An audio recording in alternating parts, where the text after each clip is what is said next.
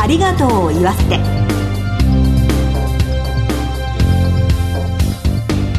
こんにちは。番組パーソナリティの栗林さみです。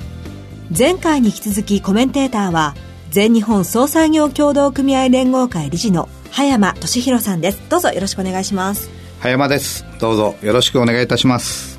さて前回はタレントの磯野桐子さんから3年前に発症されました脳梗塞の闘病生活について伺いましたよね。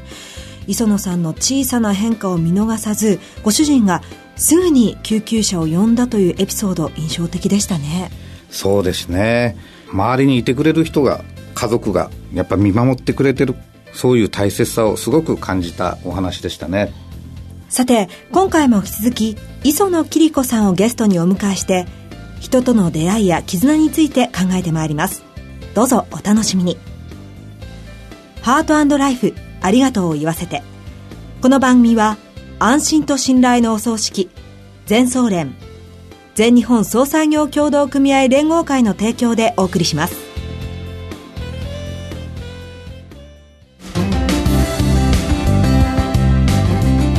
改めまして番組パーソナリティの栗林さみです。全総連の葉山俊弘です。では早速ゲストをご紹介しましょう。前回に引き続きタレントの磯野桐子さんです。どうぞよろしくお願いします。お願いいたします。磯野さんには2週にわたってゲストとしてご登場いただいております。2回目の今日はタレント生活での出会いについて伺ってまいります。タレント生活を始められる前に銀行員ですか？おされてたんですか、はい、はい、銀行に勤めてました。へー。そうです。高校卒業して、なんか周りの友達もみんな銀行員に行く子が多くて、仲いい子で。私、とにかく、当時からもう芸能界には憧れてまして、はい、東京に出ないとなと思って。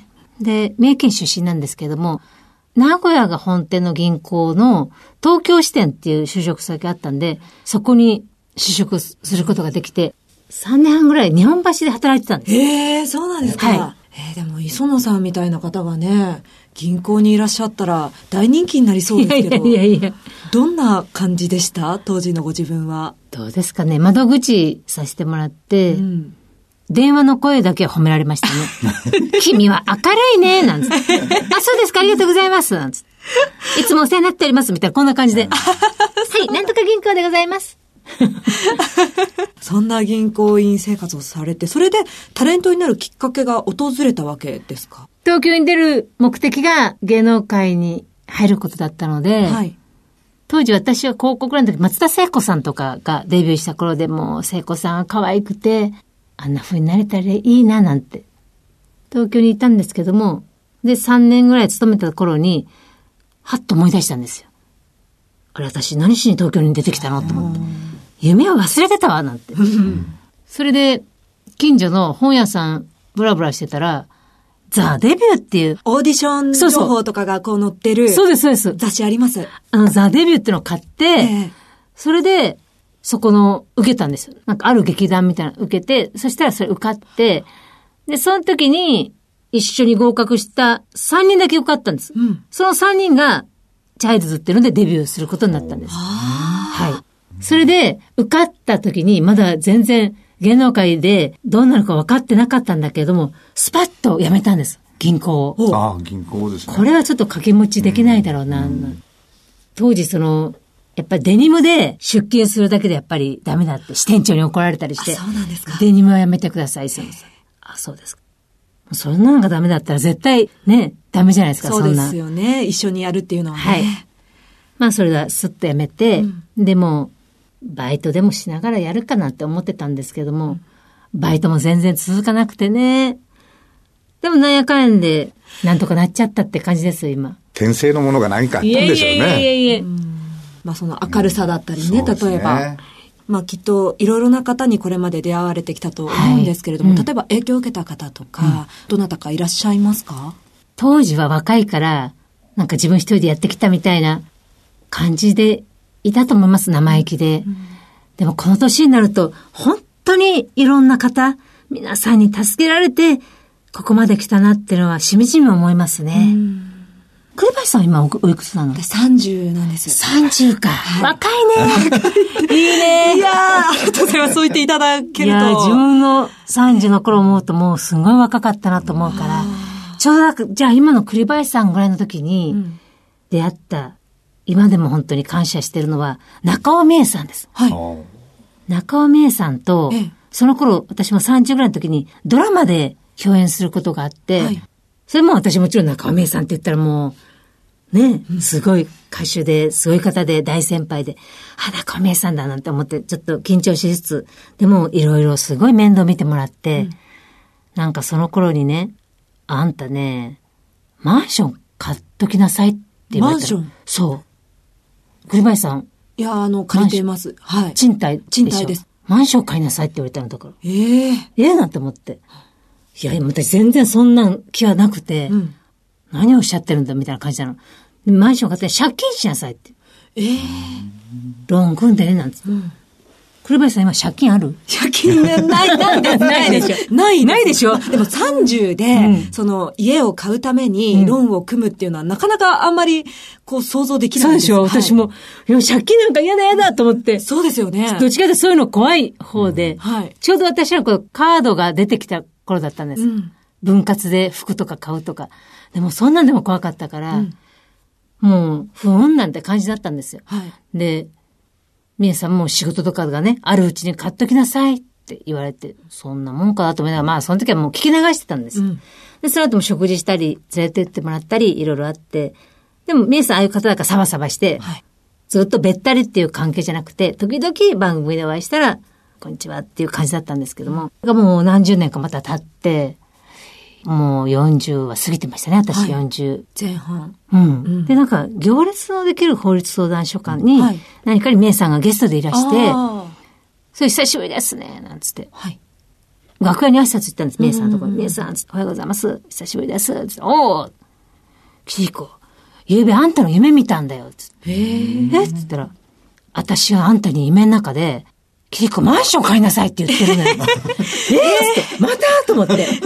えー、でそれ私、あの、うん、ドラマの時も、うん、そう言われたこと覚えてますよ。それで私、なんか、買おうと思ったんです。それを聞いて。それを聞いて。うん、全然もう病気する前ですよ、はい、もちろん。また言われたと思って、それで、不動産屋さんに連絡して、はい、で、マンション探すことになって、で、ローン組んで、組んだんですね。ローン組んだんですよ。で、買ったんですよ。はい。79歳まであるんですよ、ローンが。えー、頑張らなくちゃ。頑張らなくちゃですよ。ええでも、どうしてそんな推し進めたというか、進めてくれたんでしょうね。わかんないです。夢で見て。で、若い頃、30ぐらいの時に、みえさんね、借金させたいって言った時に、これもおっしゃったんですよ。借金ある方がね、キリコ、モチベーションが上がるわよって言われて。なるほどなと思って。今だったらわかるんです。うん、今だったらその、先週も言ったようにこう病気もしたし、のんびりしちゃってもいいかなぐらい思ってたかもしれないけど、もうやっぱり、全然休む気にならなくて、働きたくてしょうがないんですよね。はい。確かに上がるんですよね、モチベーション。そうなんですね。で、すごいタイミングいいなと思ったら、病気してたら多分ローンも組めなかったんじゃないかな。病気した後だったら。病気する前だったから、銀行もお金貸してくれて、うん葉山さん、そういうのってありますよね。タイミングっていうのはありますね。そうなんですよ。ですね。だから、みえさんにはね、うん、夢に見てもらって、すごい感謝してるの。はあ、そういうアドバイスもあるんだなって今思いました。はい、はい。まあ感謝してますね。あの、ローンが70いくつって言ってました。79。9。はい。まで、もしかしたら本当にお仕事を最前線でやる活動のその元になるかもしれないわけですもんね。ねそうなんですよね。そうですよね。なれればいいです。だから私、健康にもすごい気を使って、はい、気をつけるようになって、はい。え、実際に何かやられてたりするんですか？よく歩いたり、あとピラティスっていうのを、本格的に始めましたね。体幹を鍛えるんでしたっけ？体幹、ね、中の方の筋肉。あと野菜もすごい食べるようになりましたね。これはもう病気がきっかけなんですけども。そうなんですね。野菜食べてないともうなんか気持ちが落ち着かないというか。やっぱりそうですね。ローンのおかげかもしれない。ローンのおかげ。まあその、あ、そこだったのかっていうのはあるんですけど、ただ本当にこのまま元気でずっといらっしゃって、ね、本当に元気をこれからももらいたいなと。ね、元気でいたいね。だからこの元気でいられることが本当に、本当にありがたいことだなっていうのは、すごい思う。まあ、病をね、大きなことがあって、そして今に至っているわけですけれども、うん、まあ、今後のお話もぜひ伺いたいなと、夢とか、こういうことをしたいよっていうことがありましたら、最後に一言いただきたいなと思うんですが。夢ね。うん、夢あったな。あった。昔ね、昔はずっとあったのが、はい。